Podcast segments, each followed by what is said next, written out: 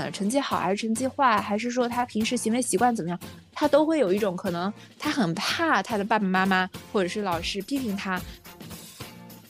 小孩其实是一种很敏感的生物，因为对他来说，周围的人都比他要高要强大。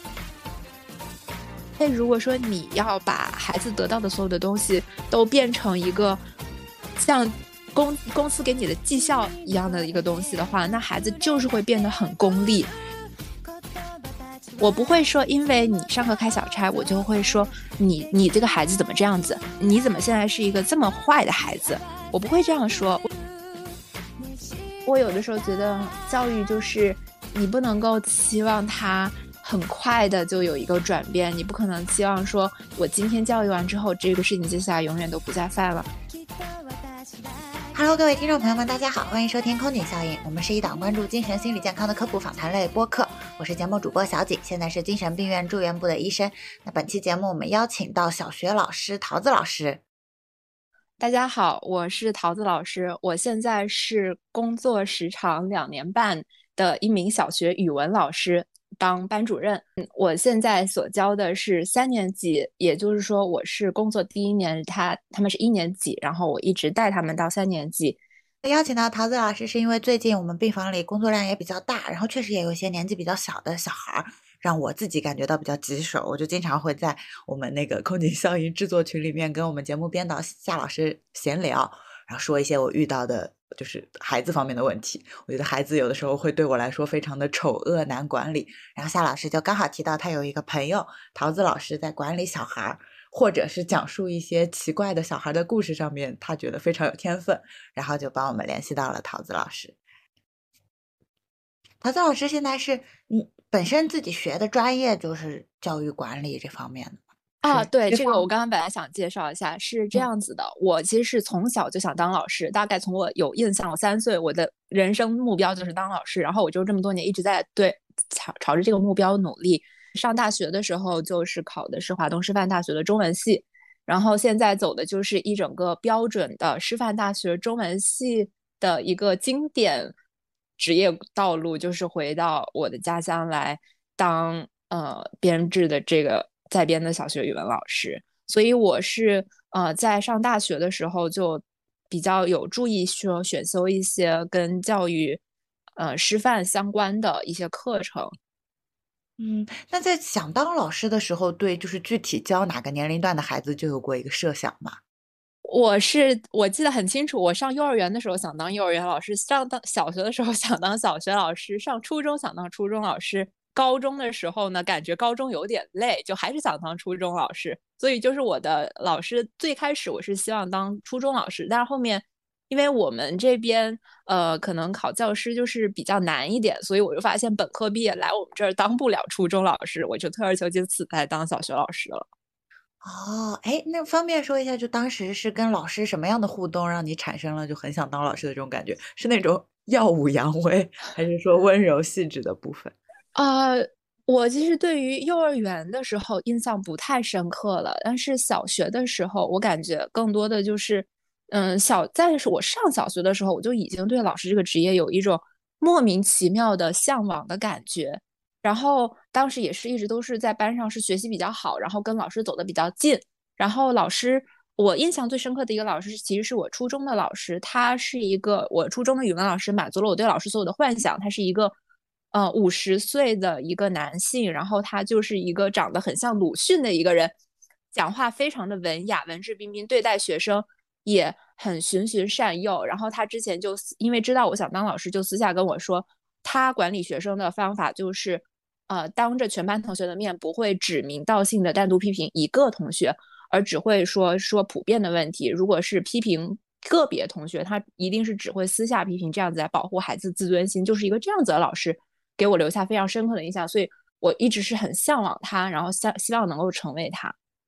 嗯，那实际当了老师以后，你觉得自己是一个什么样的老师？实际当了老师之后，就发现可能因为他当时是在初中，所以小学和初中的不不同年龄段的孩子还是有一定的不一样。呃，在我的实习阶段，我还是感觉教师这个职业非常令人向往。看到，因为我当时跟的都是一些经验非常丰富的年长的老师，然后他们在教学的时候就比较游刃有余。对待孩子之间的问题呀，包括他们的班干部设定，呃，都已经能够达到一个学生自主管理的一个状态。所以说他们在管理和教学的时候就很轻松。但是当我自己真正带班上课的时候，就会发现，其实小孩就是有非常非常多的问题，尤其是低年级的孩子，在呃六岁、八七岁、八岁这个阶段，他们没有办法自己管理自己，所以就是什么事情都需要我来管理，我来要求。嗯，然后再加上我也不是一个经验丰富的老师，所以我也不知道怎么快速的把这种小孩子培养出。培养成为一个可以进行自我管理、自我，嗯，处理他们之间遇到矛盾的。所以，呃，在管理的过程中，就主要是发现他们没有办法按照我说的来做，以及他们没有办法按照他们想的来做。就是他们既没有办法来听从老师的指令，也没有办法说，哦，我想认真学习我就认真学习，因为他们没有办法自我控制。我们今天其实是一个吐槽专场嘛，桃子老师有什么就是比较具体的案例，现在能跟我们分享一下的吗？就让你比较头疼的。嗯，我大概总结了一下我遇到的三种，呃，还就是我遇到的比较淘气的，或者说比较难管理的孩子，我认为主要分成三种。第一种是他们天性顽皮、好动、好奇；第二种是他们会呃成人化的比较严重，他就会权衡利弊、趋利避害。第三种，他就是在一个比较心理之下产生了一种幸灾乐祸的状态。那第一种天性顽皮的，这就不用多说，就是他就会在课间的时候，在满教室、满教学楼的走廊上疯狂的跑来跑去，和同学打闹打在一起。嗯，光是这个学期，我们班就已经发生过两到三起比较严重的受伤事件，都是因为下课或者是呃，在一个比较。微妙的时间，比如说做这个眼保健操的时候，这个小孩以上厕所为由申请去上厕所，然后在厕所遇到其他班的同学和其他班的同学两个人在一个洗手间的隔间里面推搡打闹，这个过程中，这个孩子就被另外一个孩子推到了门框上，他的头撞破了，头破血流，流了非常多的血，后来去医院缝了很多很多针，并且是要用美容针，因为他是在额头一个相对。嗯，发际线的这个位置。然后第二起事件就是一个小孩儿，嗯，和我们班的两个孩子因为一些小的矛盾，有有一个孩子说你电摇了我，我鄙视了你，鄙视了我。另一个孩子说我没有。然后就在这样子的口角，然后开始变成两个人互相拉拉扯扯，然后到一个孩子追出来，另外一些孩子看到他们两个在这里追逐打闹，就想要上去阻止，在这样子拉扯的过程中摔到地上，门牙。是已经换成恒牙的这两颗门牙全部都摔断裂，哎呀，就一整就这一个学期，大概就是三个月左右的时间段之内就发生过两次这样子，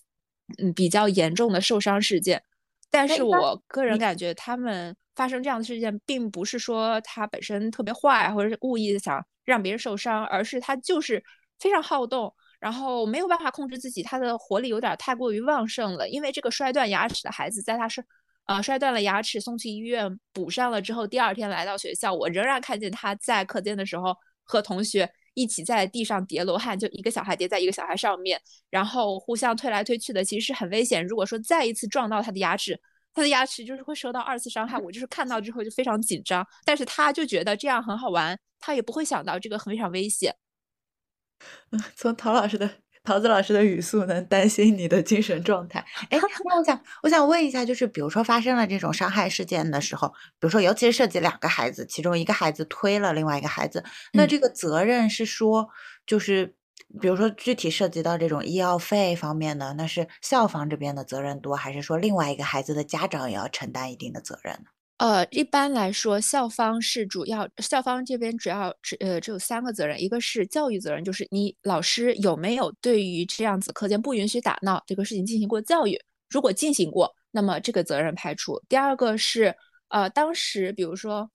呃具体我也有点记不太清楚的是，我们学校之前跟我讲过一一次，就是应该第二个是说你如果说当时你在场，你有没有制止，这个是一个守御责任，就是你当时。在现场，然后第三个是，呃，是不是因为一些危险的物品在学校，然后没有被收好，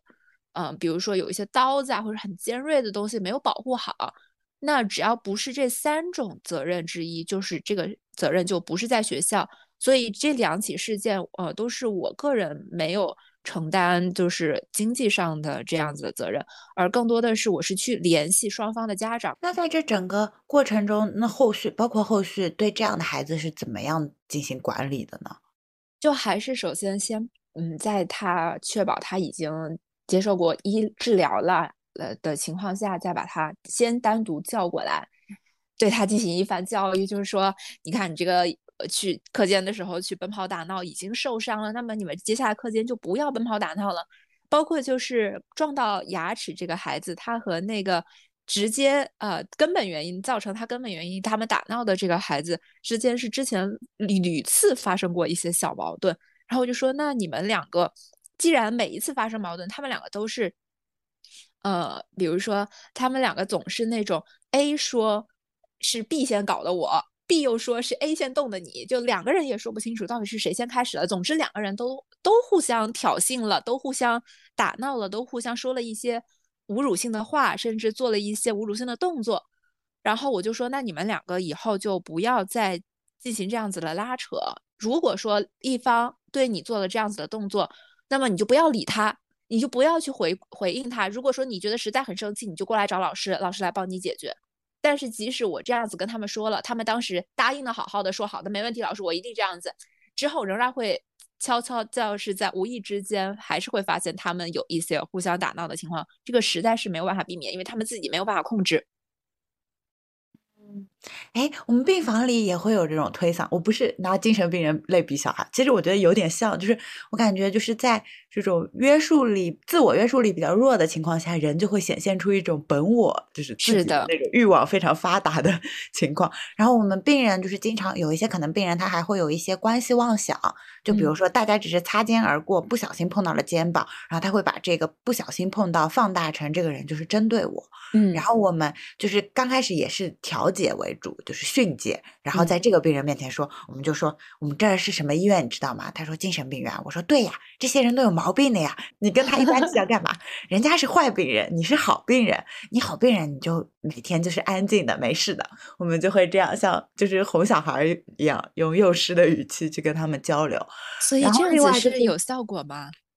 有，就是要夸奖，就是要把他捧得很高。然后反而跟另外一个病人做一个区隔，跟那个小孩如果撞到墙，你要说这个墙坏、地板坏一样。哦，我们对认知功能比较好的病人，我们会采取一种夸奖的措施，就是我们会反复的说你是好病人，所以你不会惹事的。我们也知道肯定是他有问题，你以后不要去理他，不要管别人的事情。这里的其他人都是精神病，跟你不一样。我学习了，因为我们班上有一个孩子，他就是非常。他之前就有出现过，呃，很像你刚才说的，别人只是擦肩而过，碰到他一下，他就说对方针对我。然后之前甚至发生过一次事件，是他在呃，他犯了一点小错误，然后我呃要求他留下来值日。这个孩子他后面我去带了其他同学放学回来之后，他就立刻飞，他就已经走到校门了，然后跟我说，其他的值日生一直在骂他，一直在挑衅他，嗯，所有的人都在针对他。甚至拿着扫把到他的眼前来挥来挥去的打他，所以他不想值日了，他就要走。然后我就说：“那你现在跟我回去，我们现在因为当时是星期五了，我说我们不能再等两天，那等了两天大家就把这个事情忘记了。你就现在跟我回去，我现在就让他们给你道歉。”这个时候他还有一点，他还有一点不想。我说：“那你现在就跟我回去处理，不然以后我不处理你的事情。”他就跟我回去了。回去之后当场。在之前，在教室里面，所有的值日生都跟我说，他们根本没有人理他，没有人管他，大家都在自己扫自己的地，自己拖自己的地，没没有任何一个人，呃，对他说出说一些出言不逊的话。然后这个孩子情绪的就突然之间变得非常的激动，他就把整盒的粉笔扔在了地上，还把粉黑板擦扔在了地上，然后就开始满脸通红，呃，豆大的泪珠从他的眼睛流了下来，然后就说：“你们有，你们有，你们就是有。”我当时甚至。真的脑子在想，我说是不是真的？大家有对他们有这么针对？因为这个这些值日生里面有一些我非常信任的小孩，他们是呃平时表现非常非常好，不会说假话，而且是很善良的孩子。但是因为他的情绪非常激动，所以我还是动了这个心，所以我就说，那你现在就跟我留下来，我现在就去跟你查这个监控，然后我就去，呃，又赶紧找主任，就去调监控，就查了半个小时，当时天都已经黑了，其他的孩子都先回家了。但是我查完监控之后，我就是目瞪口呆，就是整个就完全不是这个孩子所说的那样子，确实是所有人都在做值日，只有一个孩子，呃，反而是看到这个声称别人，呃，拿扫把挥了他的孩子，拿我看到他在监控里面是看到他拿着扫把满教室的乱挥，他就拿着扫把挥来挥去的，然后跟别人因为监控没有声音，跟别人不知道说了一些什么话。然后走了一圈之后，就自己离开了教室。我出来之后，我就先再次问他，我说：“他们刚才跟你发生矛盾是在什么地方？”然后他就跟我很清楚的说：“就是在黑板前面的这个地方。”然后我就把那个录像给他看，我说：“你看，这是我查完监控所有的情况，没有。”然后他就沉默了。后来我就联系了他的家长，然后跟他家长打了很长时间的电话谈。我说：“我我当时就开始怀疑，我说这个孩子他是不是有被迫害妄想症？他以至于他可能。”嗯，他以如果说他真的以为那些同学对他言语侮辱啊什么，嗯，拿扫把挥他这些事情真实发生的话，他是不是是不是这些是在他的想象里面发生的，是在想象里面存在的，而实际上是没有存在。我说我在想，嗯，那要不要跟他家长说，让他家长带他去看一下？我就很委婉的跟他家长说了。后来他家长就回去跟他聊聊了之后，又来跟我说，实际上这个孩子他就是。他并不是说觉得这件事情真的发生了，而是他当时就不想做值日，因为他是被罚的嘛，他就不想做这个值日，他就想要回家，所以他就首先先回家，先是直接离开了教室，结果没想到碰到了我，然后他就开始骗我说是那些孩子，嗯，对他进行嗯言语侮辱，然后他可能是他心里觉得我不会去查监控，所以他就反而他会来说说你去查监控来。对他的所说的事情来加强他的真实性，然后他没想，可能他也没想到我真的去查了监控，然后他发现我查到监控之后，他就没有话说，他就只想赶紧回家。然后后面他也是跟他妈妈承认了这个事情，我就感觉，呃，然后他妈妈也跟我反映了，说就是这个孩子他就渐渐的发现，嗯，他经常他其实之前就有一些撒谎的行为，比如说他拿了别人东西，他就硬说自己没拿，因为他怕，嗯。家长和老师对他拿别人东西这个行为进行批评，而他发现老师和家长来验证他是否说谎的这个成本好像比较高，所以他就会学会去权衡利弊，趋利避害。因为他说谎，我们有可能甄别不出来，所以就这个事情不了了之了。但是如果他不说谎，我们就会批评他拿了别人东西这个事情，或者说呃擅自离开他岗位的这个事情，所以。我感觉他这样的一种心理，就是我刚才说的第二种，就是他在权衡利弊之后，他选择趋利避害，他就选择了一个虽然风险高，但是收益大的一个撒谎的这个行为，来来达到他的目的。嗯，哎，你每天上班就跟那个悬疑电影、侦探小说一样。是的，我就是要，就是他有反转再反转。对对对。就中间有这些悬疑的，就是类精神病症状的这些什么，就是什么梦境体验、什么视角的转换这种出现，然后到后面又会发现这其实是一个纯粹的撒谎事件，就原来是犯人在撒谎。那所以你们平常上班的时候，除了教学，就是这种侦探类的，就是围绕事件类的工作量，其实也挺大的。是的，其实呃，最轻松的就是正正常常的把一堂课上完。啊，以及在教办公室改作业这两项，其实大部分人以为是老师全部工作的工作，是整个工作中最轻松的部分。最麻烦的就是处理。嗯，首先我最不想处理的就是受伤事件，因为很心痛嘛，而且有的是不可逆的这种伤害。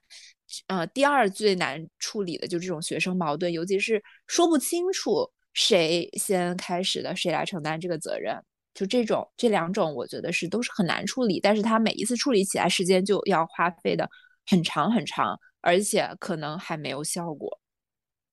嗯，那其实你刚才有提到被害妄想嘛？嗯我我回忆起来，就是我自己小时候也会有的时候把一些话就是在家里说的很夸张，就是让自己看上去很可怜。对，然后可能是想获取妈妈的一些关注啊，或者老师的一些关注。然后，但是当我发现就是这件事情越来越圆不回来了之后，小孩又会有一种那种很要面子的感觉，就是骑虎难下，自己也不知道怎么办，然后就破罐破摔。这种时候其实还蛮容易，像你刚才说的，发生那种情绪不稳定啊，然后这种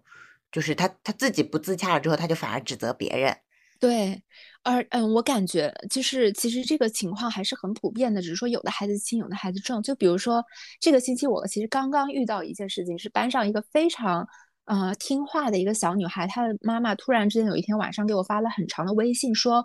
她呃希望给她的孩子换个座位，因为她的孩子就是这个学期在最近几个星期连续收到几科主科老师说孩子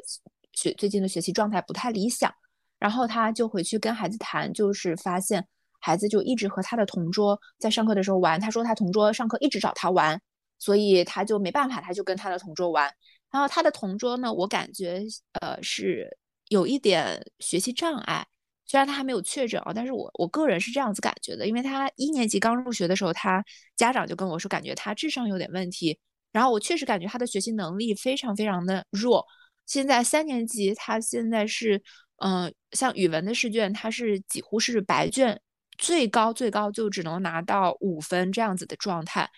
字是不太会看的，题目看不懂，完全看不懂。嗯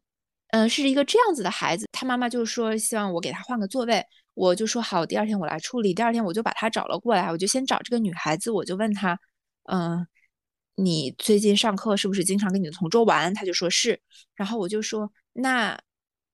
你跟你同桌玩，同桌找你玩的时候，你有没有跟他说我不想跟你玩，我要认真听课？他说没有，就是同桌对他发出了这个玩耍的邀请，他就自然而然接受了。而在跟他家长描述的时候，他肯定不敢说说我就我也很想玩。我感觉无论是嗯成绩好还是成绩坏，还是说他平时行为习惯怎么样。他都会有一种可能，他很怕他的爸爸妈妈或者是老师批评他，所以他在描述他自己遇到的情况的时候，他就会尽力的把自己营造成一个纯纯的受害者，就没有啊，我我真的是被迫的，我无辜的，我也很想学，但是他就是一直找我玩，我也没办法。但其实他连实际上他没有告诉他妈妈，他连拒绝都没有拒绝过。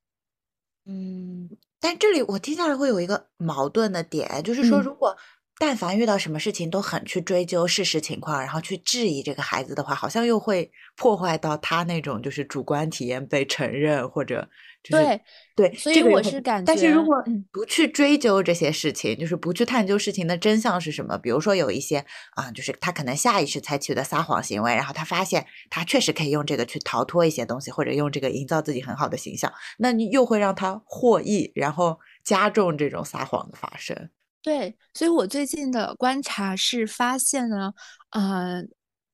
他会产产生这样子的情况，其实可能是因为他家长对他的要求比较严格，因为他爸爸妈妈，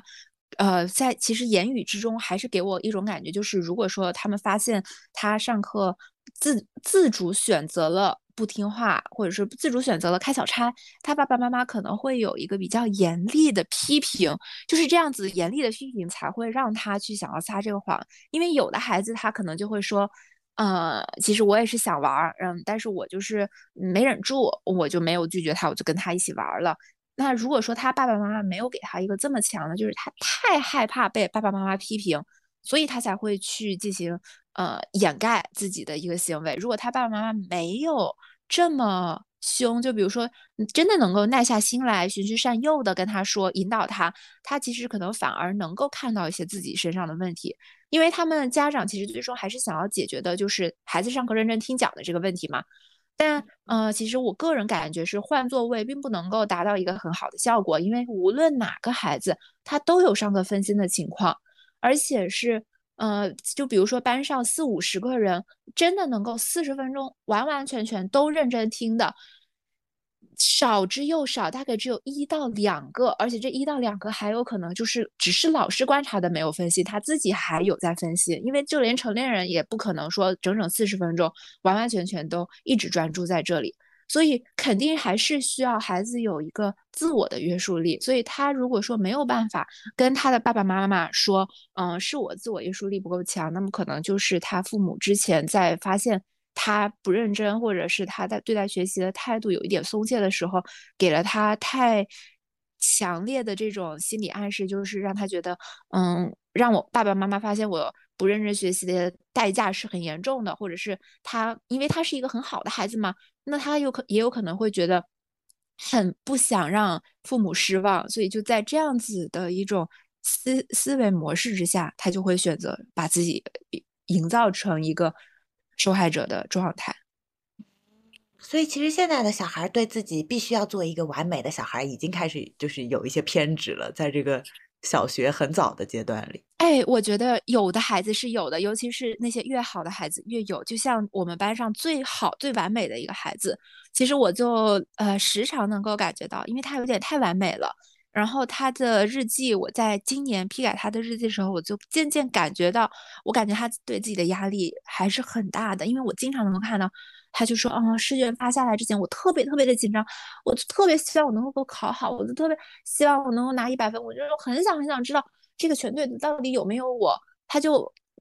嗯，无论是从小到一次听写，大到一次单元测试，或者是期中、期末的练习，他都对自己有这样子很高的期待。所以我这学期给他的学生评语，我就跟他说，我说其实没有完美的人，我觉得不需要要求自己做一个完美的人，可以给自己减轻一点压力。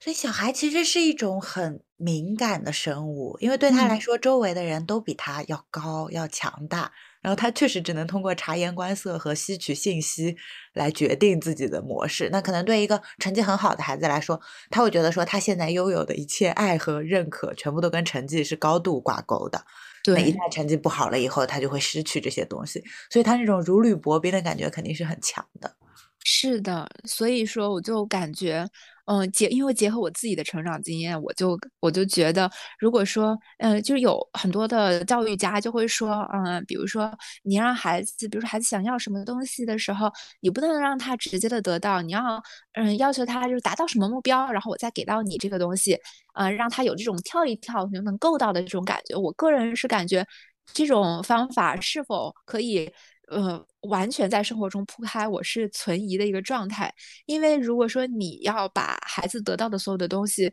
都变成一个像公公司给你的绩效一样的一个东西的话，那孩子就是会变得很功利。像呃，我之前的大班数学老师，他就会跟我说，孩子越越晚社会化，他成长的就会越好。我现在感觉这句话非常的对，因为当一个孩子他很要这种。有这种权衡利弊、有这种功利心态的时候，他其实就是社会化的太早了。一旦他社会化这么早，他很多很纯粹的这种争取啊、积极啊，就会被消磨掉。哎，我印象中，我小学的时候有一个女生，她就是原生家庭比较差，她可能爸爸就是在外也不回来，然后妈妈也经常打她，她住的地方条件也不是很好，是我们。一个传达室这样一个地方，嗯，然后呢，他就社会化的很早，就是他在小学很早的阶段，他就会运用一些人际关系技巧和这种就是趋炎附势，然后就是这种看人下菜碟的技巧，然后在孩子群中间，他就有一点这种降维打击式的统治了这这一些小孩。那就是你作为老师会甄别出，就是某些小孩他就是很精或者。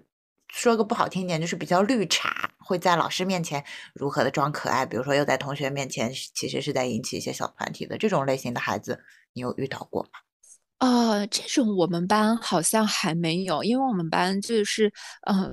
整体来说，我感觉我们班是一个非常单纯的班，就是在整个年级来说，就是在别的班已经出现了老师说，呃，你们要是再怎么怎么样，我就要，呃。我我就要你好看，然后他那些下面的小孩就会说，那你能怎么样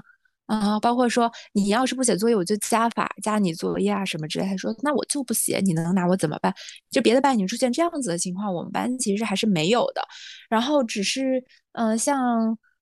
社会化比较早的，我感觉也就是呃这个孩子一个他会有一种比较功利的心态，但是他的这种功利心态，我感觉也不是说他家长嗯经常。他家长对他的教育其实是有点太过于望子成龙了，因为他父母就是那种非常非他他的家庭。呃，经济条件可能在班上不是特别好的这个状态，但是他的父母就非常希望他能成才，所以从小就给他很早的就灌输了非常非常多的知识。他很小就会背很多很多的古诗，他字写的非常非常好看，是全班字写的最好看的一个男生。嗯。古诗也是全班背的最多。他的一一上一年级的时候，他知识储备大概就已经能够有一个二年级的状态。就是他，因为他父母对他的可能期盼太高了，所以给他的压力比较大，所以他才会变成现在这样子的一个状态。但是像嗯拉帮结派啊，其实小团体啊，在老师面前，嗯，装呃装可怜啊，装可爱这种，我们班倒好像还没有出现。哎，那除了就是孩子们自己主动的一些，比如说就是一定需要处理的事件之外，平常会怎么样去观察，就是孩子们互相的这个人际关系啊，或者怎么去评价一个孩子呢？我其实是一个比较佛系的老师吧，我我很少去班上走动，我很少去观察他们之间的这个交际，因为在一年级的时候，学校是安排我们班主任坐在班里面办公的，我就是。呃，全天候的一直在学生身边。那个时候，我感觉其实这样子的状态不是特别好，因为他们也感觉一直有一个老师在这里监视着他们，他们也会有点不自在。然后老师其实也会也会降低老师的威严程度嘛。所以我是除了上课和有重要通知的时候，我是基本上不会去班上走动的。那我对他们的一个观察，基本上就是通过。上课以及比如说上放学呀、做值日啊、去做操啊这些，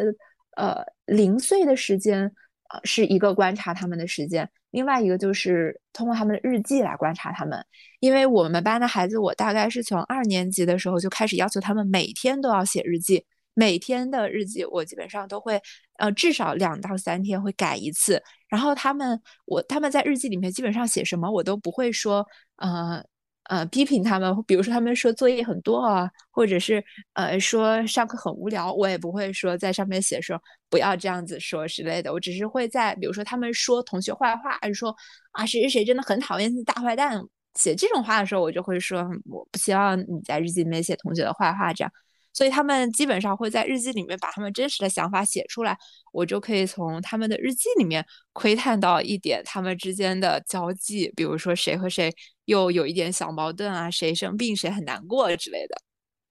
哦，哎，是一个很好的方法。哎，那刚才你有提到“威严”这个词，我看之前 B 站上有个视频很火，就是一个也是中年的女性的老师，然后她就是在讲控场的时候语音语调有多么重要，用。同样的一句话，然后她示范了温柔的说和就是那种怒吼的说，然后弹幕全部都在刷 PTSD 发作了，什么屏幕前的我笑容消失。那所以你平常在比如说管理建立权威这件事情上的时候，有采取过这种有什么比较通用的技巧吗？呃，我我感觉这个事情其实是因人而异的，就是每个老师每个人他都有不一样的适合他自己的一个树立威严的方式。那像我的。方式呢？我可能是在平时用的比较多的，就是变脸法。因为我在正式正常上课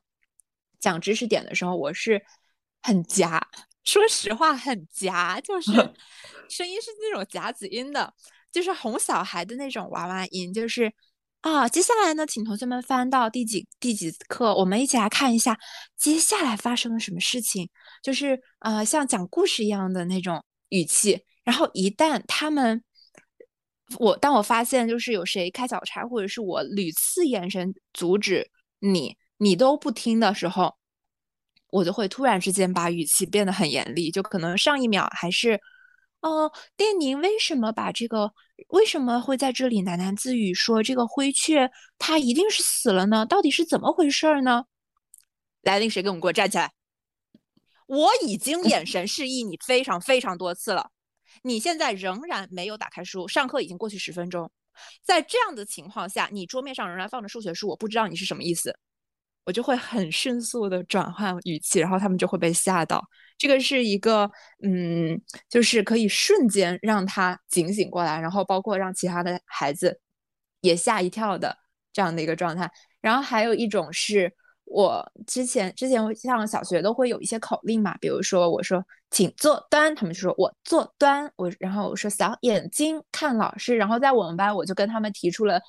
呃一个我们班自己的口令，就是当我用这样子的节奏来说叫一个人的名字的时候，呃你们就要说在干嘛？就比如说我就当我看到有一个小孩在开小差，我就会说小眼睛，他们说看老师。我就是说，嗯，李小明，然后他们所，其他所有的小孩就会说在干嘛，然后他们就会，呃，立刻的那个小孩李小明就会立刻转过来，嗯，不知道就就发现啊，自己原来分神了，这也是一种就是趣味的提示，就是他就会有一点小尴尬，然后我们迅速就回到课堂。然后第三种方法就是，我会立刻的叫一个学生来复述我刚才说的话，比如说我刚刚讲过，嗯，这个字。你要注意，这比如说士兵的士上横长，下横短。来，李小明，你现在来告诉我，我刚刚讲的什么？因为我肯定是看到他没有在听，我就立刻立刻叫他，我说刚才我说的什么话，你复述一遍。复述不出来，我就再叫下一个，直到叫到有一个人能复述出来。就这个时候，他们就会立刻所有人很紧张，夏老师刚才讲了什么？嗯嗯，哎，那就是因为我们空警效应听友群有大概很大一部分的这个。病友交流是吐槽老师，那比如说在这些管理措施或者确实因为管理措施要起效，确实是要让他们紧张，嗯，然后引起重视，让他们有那种怕的感觉，要有这种权威等级建立。那比如说一些比较敏感的孩子，或者甚至是。就是有一些抄家观念，哎，抄家观念这个词太专业了。就是有一些类似被害妄想，就很容易受到委屈的孩子，他在这种过程中觉得自己的身心受到伤害了。你怎么看待这件事情呢？呃，像我一般就是批评人，我是非常注意我的用词的。就是我虽然可能态度会很严厉，我会提醒你，但是我不会对你的这个人。我是对事不对人，就是我会很斟酌，我不会说因为你上课开小差，我就会说你你这个孩子怎么这样子？你怎么现在是一个这么坏的孩子？我不会这样说，我只会说，我非常不希望看到你这样子，你这样的行为让我很不开心。我会注重表达我的感受，然后或者说你，我我没有想到啊，原来我的语文课现在你居然会做这样的事儿了。我在我心中，你一直是一个怎样的孩子？嗯，呃，然后一般我会就会针对这样子的，针对这个事情来说，我不会对他的人格，对他这个人来进行评判。所以一般来说，呃，他们就只会说觉得这件事情自己做错了，然后不会觉得说老师是不喜欢我了。所以即使是我上课批评完他们，他们下课也还是会正常的、自然的过来和我谈天说地啊，嗯，跟我聊天啊什么的。但是大部分时候，我会因为上课太累了，我就说现在老师不想聊天，你现在去跟别的小朋友玩吧。但他们基本上不会说，因为我批评了他们，他们就觉得嗯自己感觉受到了很大的伤害。他们可能就，但他们会有一种希望能够改变的状态，就是至少他们给我反馈出来的状态是这样。我没有发现说哪个孩子，呃，就在被我批评完之后，就一直对我非常。害怕呀，或者是对我有很大的怨念，目前还没有这样的情况。哎，我感觉这里面有两点做得很好，一点就是你还是对这一件事情没有泛化到它整个就是行为模式啊，或者怎么。还有一点，你会强调说是你的语文课，然后你希望怎么样，就是好像你更多强调你这个个人，还是一种偏平等交流的感觉，而不是说你代表所有老师或者代表学校在进行一个发言。那个对一个孩子来说其实是会太大了。是的，是的，就是我在跟呃，无论是跟学生还是跟其实周围的朋友啊沟通的过程中，呃，在遇到我不开心、让我不开心的时候，其实我都更多的会表达说，你这样的行为给我一种很不开心的状态，让我感觉到很难受，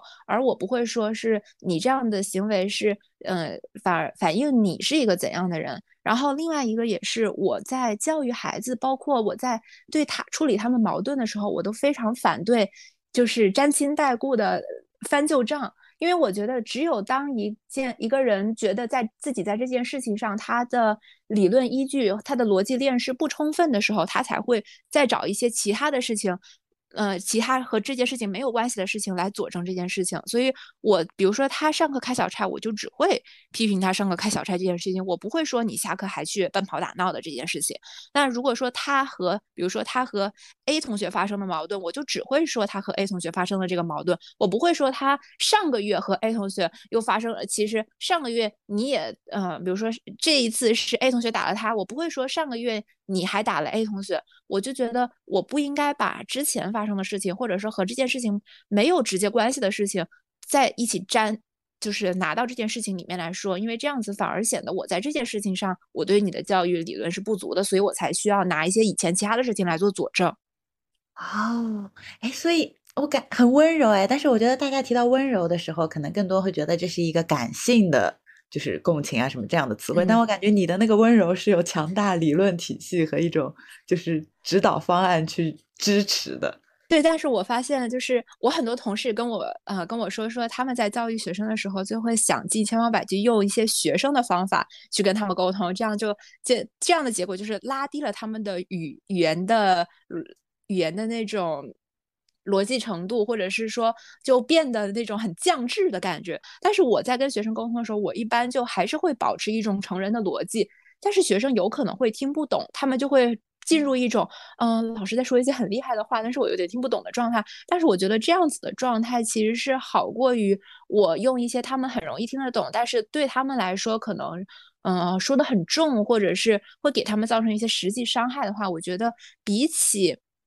降低我的语言的智商水平，反而是我更愿意一直持续的用一种成人的方式来跟他们沟通，然后这样子他们。呃，反而会觉得说，呃，老师其实不是高高在上的压在上面，而是他也想要用他的逻辑来跟我们沟通，只是现在我们还听不懂。然后他们一听不懂，他们可能就会想想说，嗯，那我接下来要好好学习。就所以有的时候我说完非常深奥的话的时候。他们就全部都是痴傻的状态，就是瞪着个大眼睛，但也没有人说话，因为他们就是所有人都听不懂。我说，那如果说你现在发现你听不懂，就说明现在你还没有学习到这么高的程度。那么现在你就多跟着我学习。我们现在小学认真学习，初中认真学习，考上一个好高中，上一个好大学，其实你就可以能够听懂老师说的这些话，到时候你就能够理解。嗯。我大概能明白了。那你有遇到过那种就是怎么管都管不好，让你非常头疼的案例？嗯，就是那个去利比海的那个孩子，就是怎么管都管不好 啊。这种时候怎么办呢？这种时候就是没什么办法，只能一遍一遍、反反复复的一直去管他。嗯，然后就是反复的去和他谈心，跟他交流，包括跟他的家长。嗯，寻求他家长的配合，然后现在就是我感觉吧，不能说要求这个孩子他有很快就很大的转变，像比如说他，呃，他他是体型稍微大一点，所以他在班级里面走动的时候很容易撞到同学的东西，撞到地上啊，他以前可能就不会道歉，或者说。不会很友好的跟别把别人的东西撞掉了，他还扶起来之类的。嗯，我们不可能要求说，我教育你一次之后，你回去之后你就次次都能够把这个东西复位。但是，也是像你刚才所说的，还是鼓励以及悄悄的给他们一些小的心理暗示很重要。他们是非常在乎，还是很在意老师对他们的表扬，所以有的时候真的是。忍着自己，呃，忍着这种违心的感觉，要去夸赞他。就比如说有一次，呃，升旗的时候，他之前升旗站的不是很好，但有一次升旗他站的比较直，呃，敬礼敬的比较端正。我说你今天特别棒，我说今天我看到你升旗，我说你表现特别特别好，我看到你对国旗的这种尊重的感觉，我就觉得你真的变了，你现在真的有在进步，我就看到你的进步，我就是特别的开心，我就。刚才我看到你在这里站的这么好，我就想说，哎呀，回去我就要跟你妈妈说，今天你升旗的时候特别特别的棒。然后他一下子就整个人感觉就紧绷了，然后开始真的很很努力的在站。但是当时我跟他说这话的时候，是他后面又在一直乱踢操场上面的沙沙土，然后整个他周围全部都是沙尘扬起来。我说。我刚准我我刚才都还准备去跟你妈妈说你表现特别好，结果现在又一直把这个沙土扬起来，我现在就感觉到，嗯，为什么刚才还表现这么好，我我就就就让我感觉到很难过。然后他就他也很紧张，我说，但是我还是想，我姐我还是会跟你妈妈说，你刚才表现的非常好的，但你接下来明天开始你做操的时候，你就不要把这个沙土提起来，因为这样子进到眼睛里面，吸到鼻鼻鼻子里面，对身体也不好。然后他也能够接受，就是，但是在在比如说再过一个星期，或者是再过两天，他还是会很想去踢这个沙土，因为他就是觉得很好玩。所以说，嗯。我我有的时候觉得教育就是你不能够期望他很快的就有一个转变，你不可能期望说我今天教育完之后这个事情接下来永远都不再犯了，只能是一遍又一遍的去做这个事情，也不能说嗯，因为这个事情我我教育你好像没有用，我就不教育了也不行，只能说反反复复的一直去做，然后慢慢的摸索哪样的方法对他更有用。因为我们前面有提到家庭嘛，那在你这个沟通的过程中，你会不会有发现过说，比如说哪一个家庭或者哪一种家庭模式非常的有问题，甚至可能你介入的时候都有一些情绪波动，这种情况有吗？呃，我们班好像还没有这样子的，主要就是刚才讲到的，就是可能要求比较高的这种是有的。对，要求比较高的，其实是绝大部分家长对自己的孩子都会有比较高的要求，或者比较严的要求。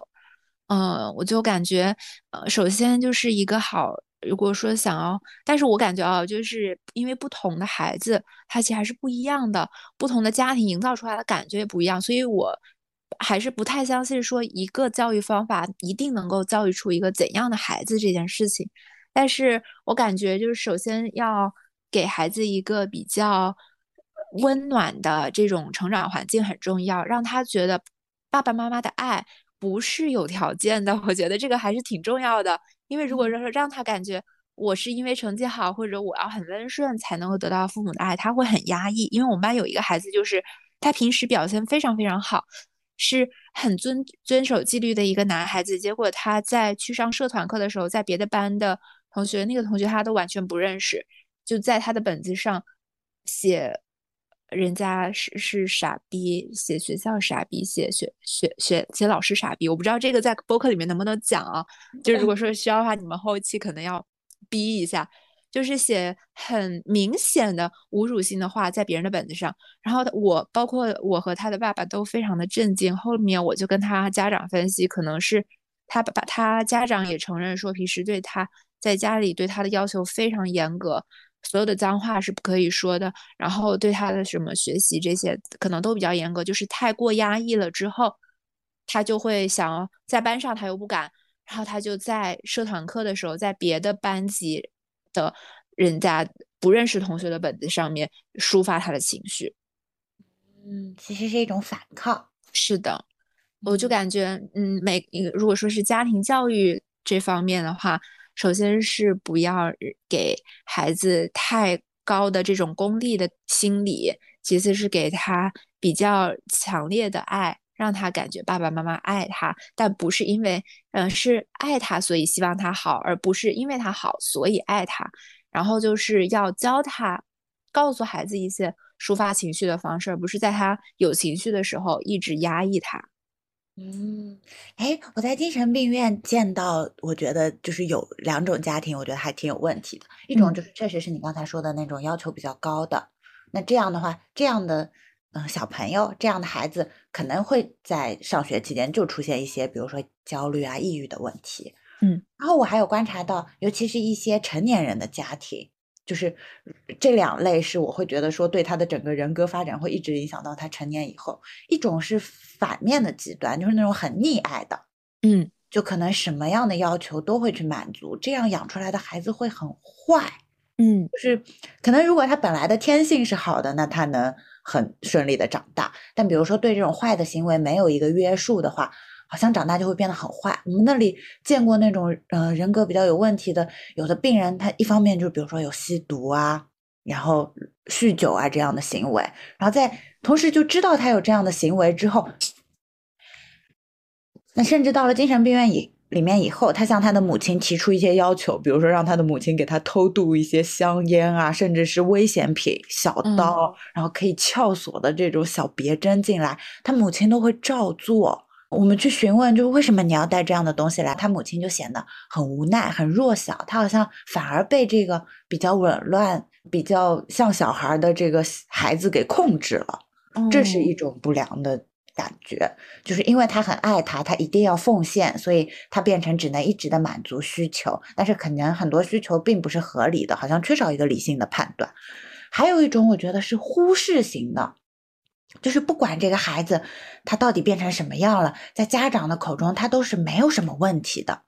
嗯，我们去问他的妈妈说：“哎，他是他平常在家里怎么样的呀？”他就说挺好的。然后我们问他：“那为什么要送到特殊学校去呢？”他就说：“啊，也没什么吧。”然后我进一步询问说：“他在家会不会有一些比较重复、比较不顾别人感受的行为？”他妈就会轻描淡写的说：“啊，他就是比较执着。”有的时候，他半夜两点钟想给别人打电话，打了一个，发现人家打不通，我让他别打了，他会继续打五六个，就是他妈就是用一种非常轻描淡写的语气说出了一个其实挺有问题的行为，但是不知道是出于就是自己心里的那种防御，还是这种他就会选择忽视这种。然后我还见到过一个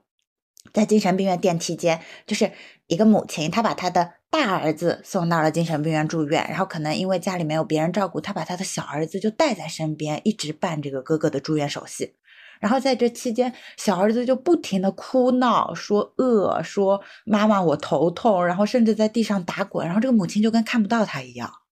就是那个会让我感觉非常的恐怖，就是这个小孩。他好像怎么样的去哭闹也没有办法引起注意，家长也不知道该怎么办，所以他的那种哭闹行为就会不停的升级，甚至变成伤害自己。这些感觉确实会造成很严重的，就是孩子会有这种精神上的问题。嗯，那我也分享了一些故事。最后想聊的一个话题就是说，比如说你在当了小学老师之后，接触了这么多孩子和家庭，你对自己的这种人际啊，或者家庭，甚至可能说的远一点，育儿观念上有啥启发吗？呃，就是没有打算要孩子，所以这个育儿方面可能就没有。然后，嗯，像人际交往嘛，我就感觉。我可能现在会更加注重我的表达，就是因为我发现跟小孩子沟通的时候就很需要引导他们表达清楚自己，这样子我才能够来处理他们的事情。所以在我跟别人交流的时候，我也会比较注意，就是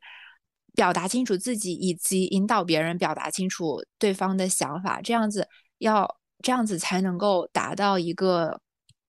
良好的交流。具体是怎么做的？是靠提问还是？呃，就是比如说，当别人呃提出一个想法，然后我不太认同，或者是呃我不太理解的时候，我就会对这个事情进行进一步的发问。就像跟孩子沟通的时候，比如说他就说，呃，他搞我，然后我搞他，我就说他不要用“搞”这个词，什么叫做“搞”？他做了哪个动作，然后他们就会细致的告诉我。比如说，呃，他们就他们会说他老是针对我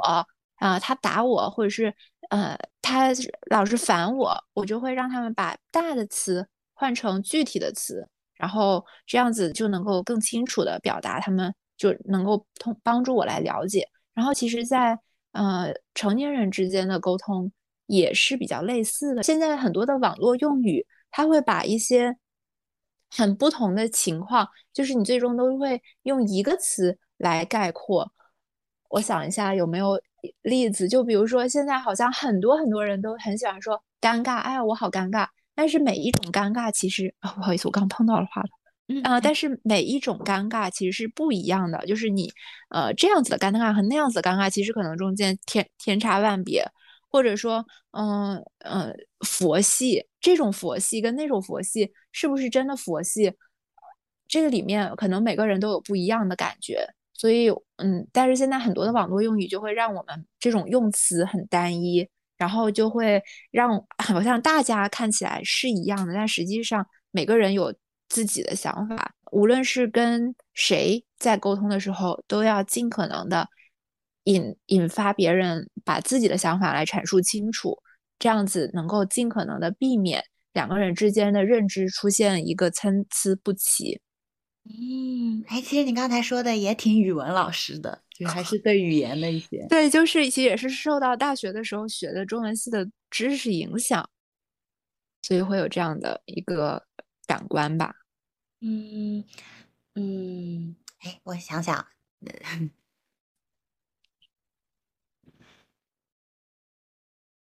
嗯，那就是现在工作也两年多了嘛。嗯，你觉得从刚开始到现在，就是有什么变化比较大的地方吗？就是在这个沟通上，主要。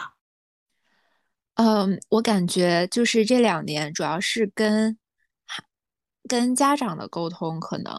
呃有慢慢的在进步。